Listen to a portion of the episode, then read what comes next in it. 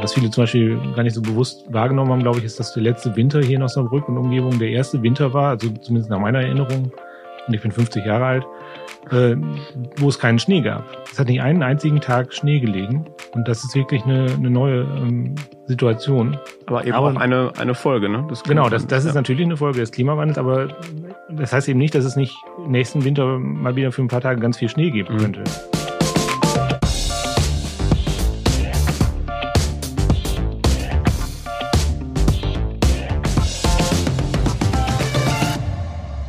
Herzlich willkommen zur allerersten Folge des Klimapodcasts der neuen Osnabrücker Zeitung für die Region Osnabrück.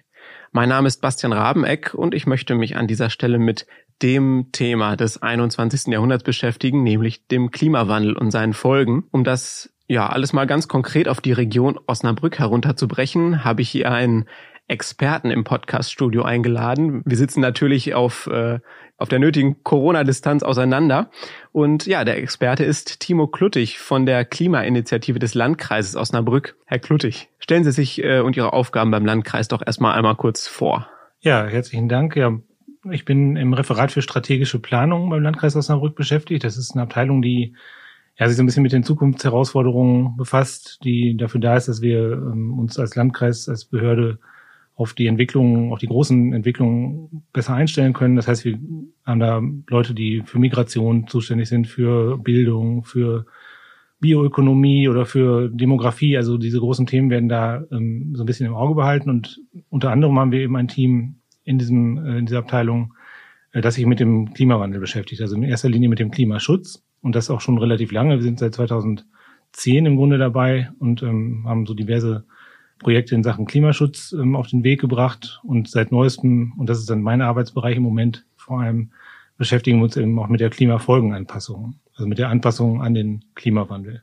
Das heißt, der Klimawandel ist da, wir müssen mit den Folgen klarkommen im Prinzip. Ne? Genau, also im Grunde haben wir uns jetzt viele Jahre lang mit dem Klimaschutz befasst und natürlich groovt man sich da so ein bisschen ein und hat so seine seine Themen und seine ähm, Aspekte, die einem wichtig erscheinen und immer mal wieder muss man sich natürlich auch auf wissenschaftlicher Basis mit dem Klimawandel als solchen beschäftigen, weil das ist ja letztlich der Grund dafür, warum wir diese ganze Arbeit machen. Und ähm, im Laufe der Jahre ist uns dann einfach auch bewusst geworden, es ist nicht mehr damit getan, sich nur mit Klimaschutz zu befassen, wobei das immer noch das Wichtigste bleibt. Also es ist ganz klar, dass wir ähm, weiter auch am Klimaschutz dranbleiben, auch als Landkreis und als Kreisverwaltung. Aber ähm, man kann einfach nicht verkennen, dass der Klimawandel, wie Sie gerade schon sagen, eben da ist und ähm, sich jetzt schon auswirkt. Und die letzten Jahre haben es uns ja hier in der Region auch relativ deutlich gezeigt dass wir uns einfach auch ein Stück weit anpassen müssen, dass wir jetzt anfangen müssen zu reagieren auf das, was da ähm, passiert, was da schon passiert ist und was vor allem auch auf uns zukommt. Und ähm, da gibt es diverse Ansätze, wie das passieren kann. Dann sind wir ja eigentlich schon mitten im Thema. Aber um nochmal so bisschen generell den Blick da drauf zu werfen, wie ist denn so der Standpunkt beim Landkreis oder vielleicht auch Ihr persönlicher Standpunkt? Ist der Klimawandel denn noch zu begrenzen oder aufzuhalten? Wie ist da so Ihre Sicht? Ja, also ich kann natürlich auch nur die, die Sicht der Wissenschaft wiedergeben, soweit man sich da einarbeiten kann. Und ähm, mein Eindruck ist, dass schon noch Konsens herrscht, dass es noch zu schaffen ist, dass wir den Klimawandel äh, noch ein Stück weit eingrenzen können, so will ich es mal nennen. Also ähm, ich glaube, einig ist man sich in der Wissenschaft mittlerweile wirklich, dass wir es nicht mehr schaffen werden, äh, den alten Zustand, wie wir ihn früher hatten, klimatisch gesehen wieder unbegrenzt herzustellen. Mhm. Also der, das Klima wird sich verändern, so oder so. Ähm, was wir jetzt mit dem Klimaschutz noch schaffen können, ist eine echte Katastrophe zu vermeiden. Also wenn sich global wirklich alle Kräfte bündeln lassen und wir es schaffen, quasi diesen Supertanker nochmal zu stoppen und umzudrehen und die Entwicklung ähm, in ganz andere Bahnen zu lenken, können wir tatsächlich die große Klimakatastrophe noch vermeiden. Was wir aber eben nicht schaffen werden, ist die alten Verhältnisse komplett wiederherzustellen. Das heißt, wir werden ein Klima haben, das anders ist als das, was wir heute kennen oder was wir vor allem aus der Vergangenheit kennen. Und dieses andere Klima ist eben genau das, worauf wir uns jetzt schon mal einstellen müssen, so oder so. Und das ist eben der Begriff Klimafolgenanpassung. Ähm, und der unterscheidet sich eben vom Klimaschutz dadurch, dass da mal nicht um äh, Treibhausgaseinsparungen geht. Eben das ist eben das, was der Klimaschutz nach wie vor tut und auch weiter und viel intensiver noch als bisher tun muss. Und wir müssen aber gleichzeitig, und das ist eben das, was ich äh, vertrete beim Landkreis, jetzt anfangen, darüber nachzudenken, wie schaffen wir es, äh, mit den Veränderungen, die sowieso nicht mehr aufzuhalten sind, zurechtzukommen. Das passt auch ganz gut zu dem, was ich im Internet gelesen habe. Ein Zitat von Ihnen. Ich habe gelesen, dass Sie auch Klimabotschafter für Stadt und Landkreis Osnabrück sind. Das ist wahrscheinlich ein Ehrenamt, schätze ich mal. Ja, das ist ein Projekt von Stadt und Landkreis Osnabrück. Ah, okay. Und jedenfalls habe ich da ein Zitat gesehen. Ähm, ich engagiere mich für den Klimaschutz, weil ich sicher bin, dass wir mit den Folgen eines massiven Klimawandels nicht überleben können. Das ist ja schon mal eine Ansage. Aber ähm, ja, welche von diesen massiven Folgen, von denen Sie sprechen, sind denn jetzt schon hier in der Region spürbar? Ja, also massive Folgen, mit denen wir hier nicht äh, überleben können, gibt es jetzt zum Glück ja noch nicht. also so ja. schlimm ist es bis jetzt noch nicht, aber äh, es sind eben ähm, die Entwicklungen, die wir in den letzten Jahren ja auch verstärkt beobachten können, die auch immer vorausgesagt waren. Im Grunde passiert gerade genau das, was die Klimaforschung lange vorausgesagt hat, dass wir nämlich ähm, Hitzewellen erleben, dass wir Dürrephasen erleben, die länger sind als das, was wir bisher kennen, dass Extremwetterereignisse sich häufen. Ähm, das wird ja auch an vielen Stellen mittlerweile zum Glück diskutiert. Und ähm, ja, wie gesagt, das sind genau die Dinge, die erwartbar waren bei dem, was wir gerade erleben mit der Klimaerwärmung. Allein wenn wir uns das Thema Starkregen oder, oder Extremwetter ansehen, das ist eine ganz schlichte Folge dessen, dass wir eine wärmere Atmosphäre haben. Und eine wärmere Atmosphäre kann mehr Wasser aufnehmen. Und äh, das Wasser muss immer wieder raus bei bestimmten Wetterlagen. Und dann sind die, äh, die Regenfälle eben umso stärker. Aber es sind eben auch genau diese, diese Hitzewellen, ähm, die wir jetzt erlebt haben in den letzten zwei, vielleicht auch noch dieses Jahr ein Stück weit, äh, in den Jahren, was wir versuchen auch zu vermitteln, warum das passiert. Weil der Klimawandel ist ein bisschen komplizierter, als, als das oft so von Laien wahrgenommen wird, ist so unser Eindruck. Und ähm, das sind vor allem diese unglaublich hartnäckigen Wetterlagen, die wir hier erleben. Ähm, also auch hier in der Region, in Osnabrück, in genau, Niedersachsen. Genau, auch hier in der Region. Das ist äh, letztlich ein globales äh, Phänomen, das sich aber eben auch hier bei uns ganz deutlich auswirkt. Und ähm, das ist unser Anliegen, dass das auch verstanden wird, weil es ist nicht so einfach zu sagen, es wird jetzt einfach ganz langsam immer wärmer und es wird halt immer auch im Sommer immer wärmer und wir haben immer mehr Hitzephasen, sondern es können ja durchaus auch andere Dinge passieren. Ähm, wir haben 2017, da können sich die meisten schon gar nicht mehr so richtig dran erinnern, erlebt, dass es zum Beispiel extrem lange Niederschläge gab. Wir hatten ein extrem nasses Jahr.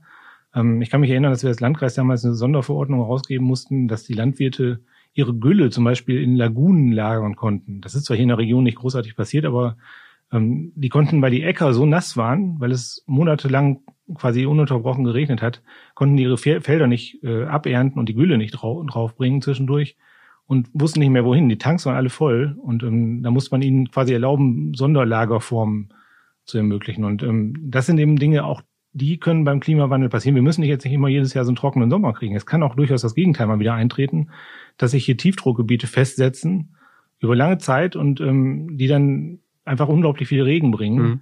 Mhm. Äh, nur das gleicht sich nicht mehr aus. Also das, das ist nicht mehr dieser kurzfristige Wechsel, den wir gewohnt sind. Der findet so nicht mehr statt.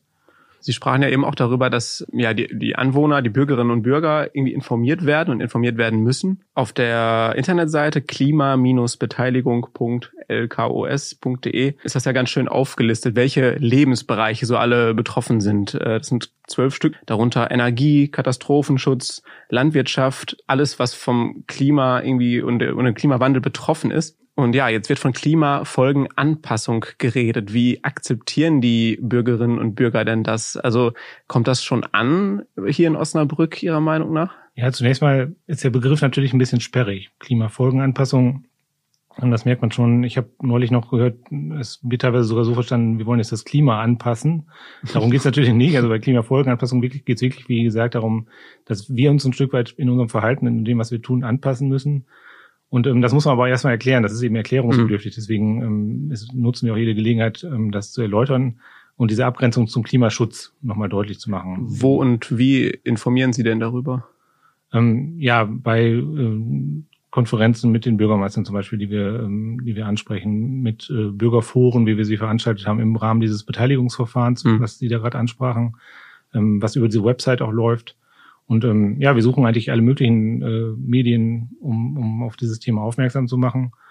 Und ja, inwieweit das angenommen wird, ähm, wage ich jetzt noch nicht so richtig eine Aussage zu treffen. Es ist natürlich in einigen Bereichen das Bewusstsein schon da. Wenn Sie sich vorstellen, die Forstwirte zum Beispiel, äh, Forstwirtschaft ist eins dieser Handlungsfelder, dieser zwölf Handlungsfelder, die sind natürlich ähm, jetzt in den letzten Jahren massiv betroffen gewesen. Ähm, da ist keiner mehr dabei, der sagt, ähm, ich habe jetzt keine Lust, mich anzupassen, ich mache jetzt so weiter wie bisher. Also ich hoffe es jedenfalls, dass okay. äh, da die Erkenntnis wirklich da ist, dass, dass äh, solche Extremlagen wie, wie diese Dürren in den letzten zwei Jahren einfach nicht mehr, ähm, nicht mehr das ermöglichen, was wir bisher gewohnt sind. Also Forstwirtschaft zu betreiben, wie wir es bisher gemacht haben, geht so nicht mehr. Und ich glaube, das haben alle verstanden. Ähm, das ist aber ein Problem, was wir jetzt gemeinsam anfassen müssen. Da wollen wir eben auch die Forstwirte nicht alleine lassen und da unterstützen, so gut es geht als Landkreis. Und das sind genau solche Themen, wo wir ähm, versuchen, dann ähm, Anpassungsmaßnahmen voranzubringen. Ja, dann können wir uns ja den Bereich ähm, Forstwirtschaft ja einmal konkret herausgreifen. Also die letzten Jahre, zwei, vielleicht sogar drei Jahre waren Dürrejahre. Der Borkenkäfer breitet sich hier ähm, ziemlich massiv aus. Wie kann denn dagegen gesteuert werden? Ja, für die Forstwirtschaft ist es einfach ganz wichtig, ähm, über ähm, eine andere Waldzusammensetzung zu sprechen oder nachzudenken. Ähm, wir haben in der Region relativ viele Fichtenwälder und wir haben eine Struktur hier, dass wir etwa 30 Prozent Staatsforst haben und äh, 70 Prozent Privatwald. Das heißt, ähm, diese Waldflächen, diese privaten Waldflächen, das sind auch Wirtschaftswälder. Also auch der Staatsforst ist ein Stück weit ein Wirtschaftswald, aber insbesondere die Privatwälder. Das heißt, da gibt es Eigentümer, die haben vielleicht zwei, drei Hektar Wald und die müssen damit auch Geld verdienen. Das heißt, die pflanzen natürlich Bäume oder haben in der Vergangenheit Bäume angepflanzt, mit denen sie äh, wirtschaftlich arbeiten können. Das ist mhm. auch vollkommen nachvollziehbar. Äh, da muss man was anbauen, was auch gebraucht wird. Ich kann nicht irgendein Holz äh, anbauen, was, was dann hinterher keiner mehr abkauft. Aber durch den Klimawandel wird jetzt halt deutlich, ähm, dieses, diese reinen Fichtenmonokulturen funktionieren so nicht mehr. Und da ist jetzt eben die Diskussion, und die führen wir dann auch mit den Förstern oder versuchen da zu unterstützen. Das ist eigentlich nicht unsere Zuständigkeit als Landkreis, aber wir versuchen da ein bisschen auch zu moderieren. Ähm, wie kann man damit umgehen? Welche Baumarten kommen überhaupt noch in Frage bei diesem äh, Klimawandel? Und klar ist auf jeden Fall, es wird eine Mischung sein müssen. Also eine, reine Monokultur, auch eine reine Buchen, ein reiner Buchenwald wird möglicherweise in den nächsten Jahren Schwierigkeiten bekommen. Also auch die äh, kommen mit der Hitze nicht so gut zurecht. Andere Baumarten, die besser zurechtkommen, haben aber vielleicht keinen Absatzmarkt. Also da wird man das Holz dann nicht los. Und da versuchen wir zu helfen. Wir können uns auch vorstellen, vielleicht kann man auch ähm, neue Märkte erschließen, mal über einen Wettbewerb nachdenken, ähm, über Holznutzungsmöglichkeiten, um den Förstern eine bessere Perspektive zu bieten. In der Vergangenheit haben wir immer nur reagiert. Wir haben zum Beispiel in den vergangenen Jahren äh, über Borkenkäferfallen Finanzierung den Förstern geholfen. So als erste Hilfemaßnahme. Ja, genau. Das war aber wie gesagt ja. nur eine Reaktion und und weil weil es so dramatisch wurde mit den Borkenkäfern, haben wir da äh, einfach ein Stück weit helfen können finanziell. Aber ähm, wir wollen wie gesagt auch ein bisschen moderieren und und ähm, vielleicht auch helfen, wissenschaftliche Erkenntnisse besser zu durchleuchten. Das ist so unser Ansatz. Letztlich den Wald neu aufzustellen, das ist dann aber die Aufgabe wirklich der Förster und nicht des Landkreises. Ja, auf jeden Fall. Und es gibt ja auch die, die Landwirtschaftskammer, die auch die Förster berät und die berät natürlich auch in die gleiche Richtung. Also da ist, das ist ein, ein Handlungsfeld, wo auch wirklich wenig, äh, ja, unterschiedliche Ansichten herrschen. Da ist schon, glaube ich, klar, dass, äh, dass wir in Richtung Mischwälder denken müssen. Nur wie gesagt, das ist immer leicht gesagt und äh, für den Naturschutz wäre das natürlich auch ein Gewinn. Aber das sind Wirtschaftswälder und die müssen auch irgendwie tragfähig bleiben. Okay. Wir gehen mal weiter zu einem anderen Thema. Äh, ich hatte ja eben schon angesprochen, auf der Internetseite sind zwölf Bereiche aufgelistet, die so vom Klimawandel auf jeden Fall beeinflusst werden. Unter anderem ist da auch Planen und Bauen dabei. Mhm. Wahrscheinlich ein unheimlich kompliziertes Feld, so stelle ich mir das jetzt äh, zumindest vor mhm. äh, in der heutigen Zeit weil der Klimawandel ja auch so schnell voranschreitet, dass man da kaum nachkommt. Welche Maßnahmen sind denn da in Planung oder vielleicht gerade sogar in der Umsetzung jetzt? Hm. Ja, das ist eine ganze Reihe. Also Planen und Bauen ist natürlich so ein klassisches Feld, wo wir auch als Landkreis äh, eine Zuständigkeit haben sozusagen. Also wir haben ja das Bauamt, hätte man es früher genannt, das ist jetzt der Fachdienst Planen und Bauen, äh, der zum Beispiel auch langfristige Planungen macht. Es gibt den, das regionale Raumordnungsprogramm, das regelmäßig überarbeitet wird. Da wird so großräumig festgelegt, welche Flächen wofür zukünftig möglichst genutzt werden sollten.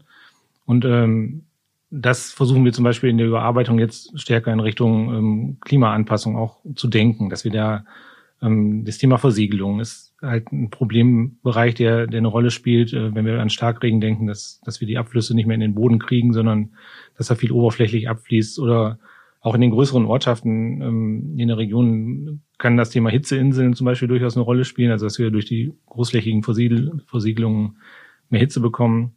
Aber wenn Sie nach konkreten Maßnahmen fragen, ähm, was wir zum Beispiel anfassen wollen jetzt, ist äh, das Thema Dachbegrünung. Da wird es jetzt als ersten Schritt voraussichtlich ein Gründachkataster geben. Das heißt, eine okay. Website für die Bürger, wo sie ähm, schauen können, inwieweit sich ihr Flachdach, so, so sie denn eins haben, oder auch ein leicht geneigtes Dach, sich eignet für eine Dach Dachbegrünung.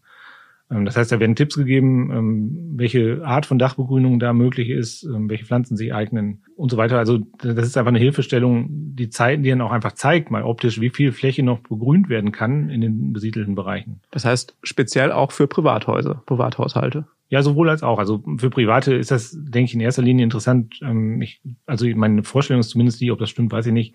Aber das, äh, das Unternehmen, die größere Flachdächer anlegen, ohnehin darüber nachdenken, das wäre zumindest meine Hoffnung. Wenn das nicht der Fall ist, hilft das Kataster da natürlich auch. Also wenn jetzt irgendwo eine große Halle steht ähm, und äh, statisch ist es möglich, da eine Begrünung drauf zu machen, dann wird man das auch in diesem Kataster erkennen. Also die Statik kann das Kataster natürlich nicht wiedergeben, aber wenn jemand jetzt ein großes Flachdach hat, dann wird er zumindest erkennen, okay, das ist prinzipiell möglich, das zu begrünen. Dann muss man sich einen Statiker holen, der wird berechnet und dann äh, gibt das Kataster da eben, eben Tipps, was möglich ist. Gibt es hier denn äh, schon so Paradebeispiele, äh, wo es schon umgesetzt wurde, Stadt, Landkreis? Ähm, ja, es gibt durchaus Unternehmen, zum Beispiel, also wenn wir jetzt von Unternehmen, von großen Dächern sprechen, äh, die sowas machen, die Firma Solarlux zum Beispiel in Melle, weiß ich, dass sie äh, größere Flächen begrünt hat, aber da gibt es eine ganze Reihe und ähm, da äh, sind oft die Privaten dann auch die Vorreiter, also ähm, Leute, die ihre privaten Dächer begrünen aber das Wissen darüber ist oft noch nicht so richtig verbreitet und ähm, das Schöne, dabei ist das Schöne bei Dachbegrünung, dass sie in vielerlei Hinsicht einen positiven Effekt haben. Sie haben ja nicht nur diesen Effekt, dass sie Wasser zurückhalten, das ist jetzt aus unserer Klimaanpassungssicht äh, mit der wichtigste, aber sie dienen auch der Kühlung, also so, eine, so ein Dach, das hält die Umgebung ein Stück weit kühler. Ähm, und sie leisten natürlich ein Stück weit einen Beitrag zur Biodiversität. Sie haben da ähm, eine gewisse Artenvielfalt drauf.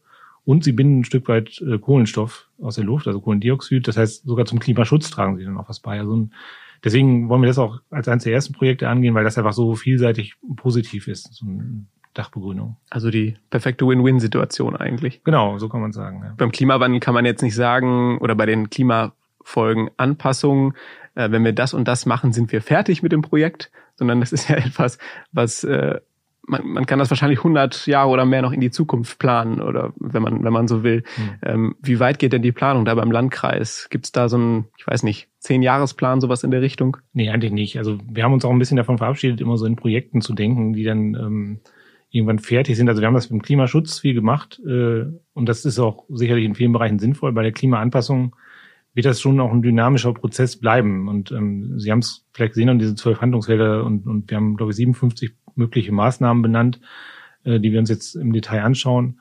Äh, das alles umzusetzen, wird sowieso schwierig sein. Also da wird sicherlich auch das eine oder andere nochmal rausfallen. Es werden neue Ideen dazukommen. Wir müssen zum Beispiel noch sehr intensive Gespräche mit den Kommunen führen, ähm, weil vieles von dem, was da drin steht, ähm, müssten wir mit den Kommunen umsetzen. Und äh, da haben natürlich auch alle wieder ihre eigenen äh, Vorstellungen, wie das aussehen kann. Äh, das heißt, das Ganze ist jetzt im Moment im Diskussionsprozess und ähm, ja, das wird sich über viele Jahre hinziehen. Und in diesen Jahren wird sich auch das Klima weiter verändern. Das müssen wir ja auch sehen. Ähm, da werden wir auch noch wieder viel dazulernen. Ähm, wie gesagt, bisher ist in der Regel das eingetreten, was die Klimaforschung auch vorhergesagt hat, ähm, was wir beobachten können. Wie ich eben ja erläutert habe, es ist nicht ganz so einfach, wie man sich das immer vorstellt. Also es ist nicht einfach ein linearer Trend, den wir da jetzt beobachten und dem wir folgen könnten in der Planung auch, sondern es kann immer wieder was Neues passieren. Also es können zum Beispiel auch mal wieder, es kann mal einen richtig kalten Winter geben, was man ja immer denkt, das ist jetzt vorbei durch den Klimawandel und das wird sicherlich auch seltener. Mhm.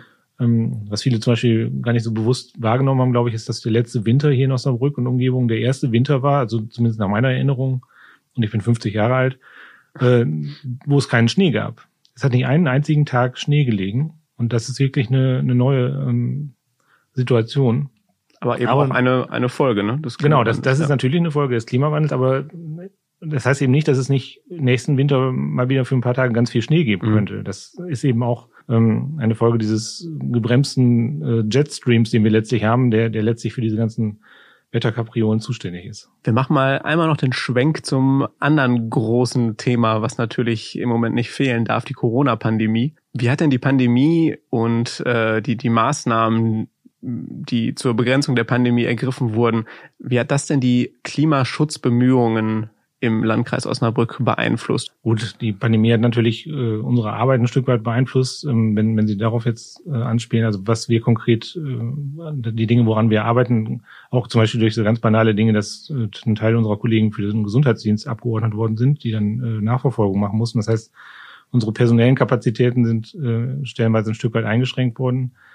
Ähm, die andere Frage wäre, hat sich das irgendwie auf, auf den Kohlendioxidausstoß ausgewirkt? Ich weiß nicht, ob Sie in die Richtung jetzt äh, denken. Äh, gerne. Also wenn, wenn Sie da äh, also Zahlen oder Auskünfte zu haben, das ist auf ja, jeden Fall das ist ja eine Sache, die man immer nur global betrachten kann. Natürlich ähm, wird, wenn diese Wochen mit dem krassen Lockdown auch hier ein Stück weit die CO2-Emissionen runtergefahren haben, das ist aber, obwohl das ja auch global war, dieser Lockdown oder, oder in vielen Ländern zumindest, ähm, ist das nicht tatsächlich messbar. Also das haben wir tatsächlich uns mal angeschaut und jetzt die CO2-Zunahme in der Atmosphäre, die wir ja jedes Jahr beobachten, ähm, die ist eigentlich ungebremst weitergegangen. Also da war ja so ein bisschen die Hoffnung der, der Klimaschützer, dass das vielleicht in der Richtung was bewirkt haben könnte, aber das ist eigentlich nicht der Fall. Also was für uns hier in der Region eigentlich spannend war, war zu sehen, ähm, wie viele Parallelen es zwischen der Corona-Pandemie und dem Klimawandel gibt. Also mhm. wo man überall ähm, sich vielleicht auch was abgucken kann. Wir haben ja zum Beispiel beobachtet, das ist ja auch in den Medien, denke ich, überall diskutiert worden, wie sehr die Menschen sich mit dem,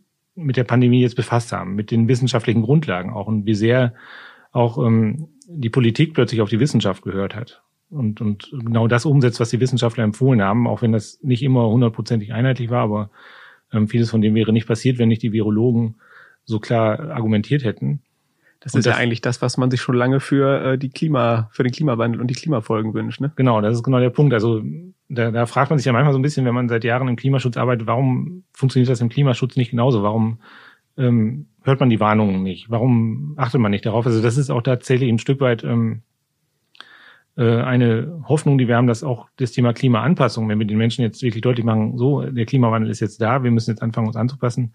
Das wird bei einigen auch einfach das erste Mal so richtig das Bewusstsein wecken dafür, okay, es ist tatsächlich so schlimm und wir müssen jetzt auch im Klimaschutz was tun. Also mhm. ähm, das eine kann das andere ein Stück weit unterstützen in dem Bereich und ja, die Corona-Pandemie, wie gesagt, ist so ein bisschen, ähm, ja, es ist sicherlich keine Blaupause, aber wir würden uns wünschen, ähm, dass die Menschen genauso konsequent, wie sie jetzt in der Regel sich an die Auflagen halten, sich auch über den Klimaschutz Gedanken machen und, und äh, ihren Beitrag leisten, um das Ganze ans Rollen zu kriegen. Das wäre auf jeden Fall ein schönes Schlusswort.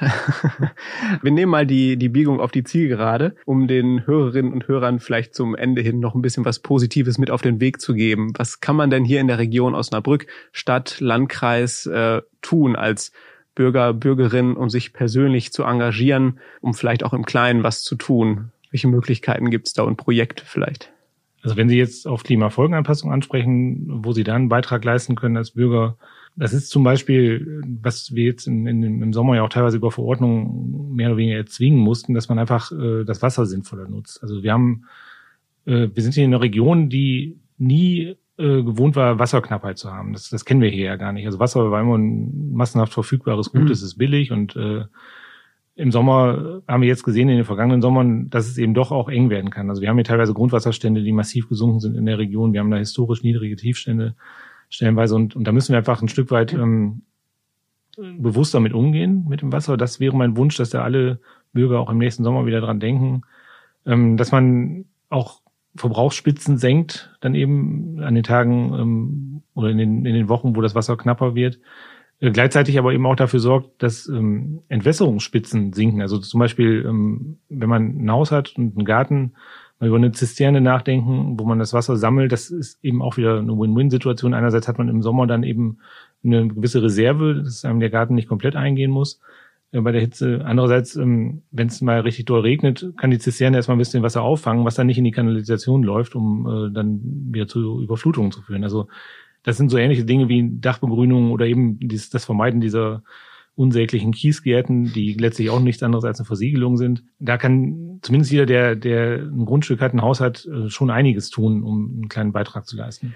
Aber so eine Zisterne oder auch eine Dachbegrünung ist für einen Privathaushalt in erster Linie ja mal eine Kostenfrage auch. Oder gibt es da in der Richtung auch Förderungen, die man nutzen könnte?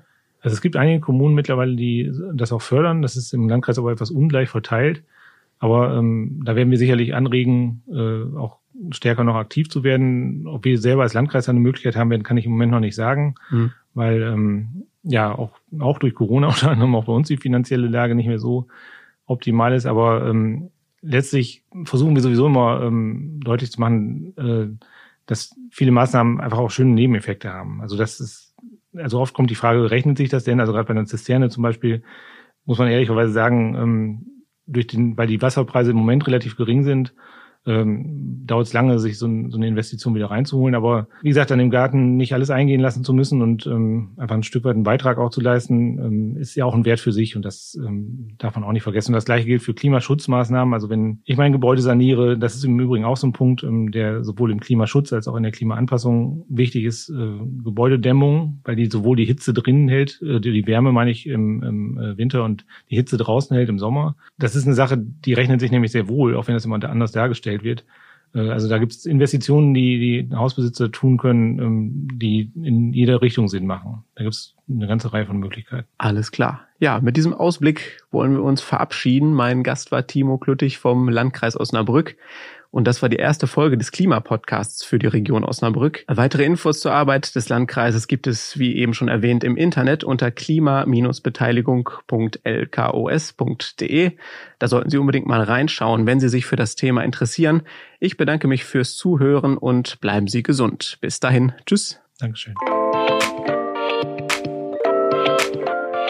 Das war die erste Episode des Klimapodcasts Osnabrück. Hat sie Ihnen gefallen? Wir möchten dieses Angebot gerne weiterentwickeln und dazu brauchen wir jetzt Ihr Feedback. Wir freuen uns deshalb, wenn Sie an unserer Online-Umfrage teilnehmen unter noz.de slash klima oder uns eine persönliche Mail schicken an klima.hhlab.de. Die Mailadresse und den Link finden Sie auch im Beschreibungstext dieser Episode. Vielen Dank fürs Zuhören und hoffentlich bis zum nächsten Mal.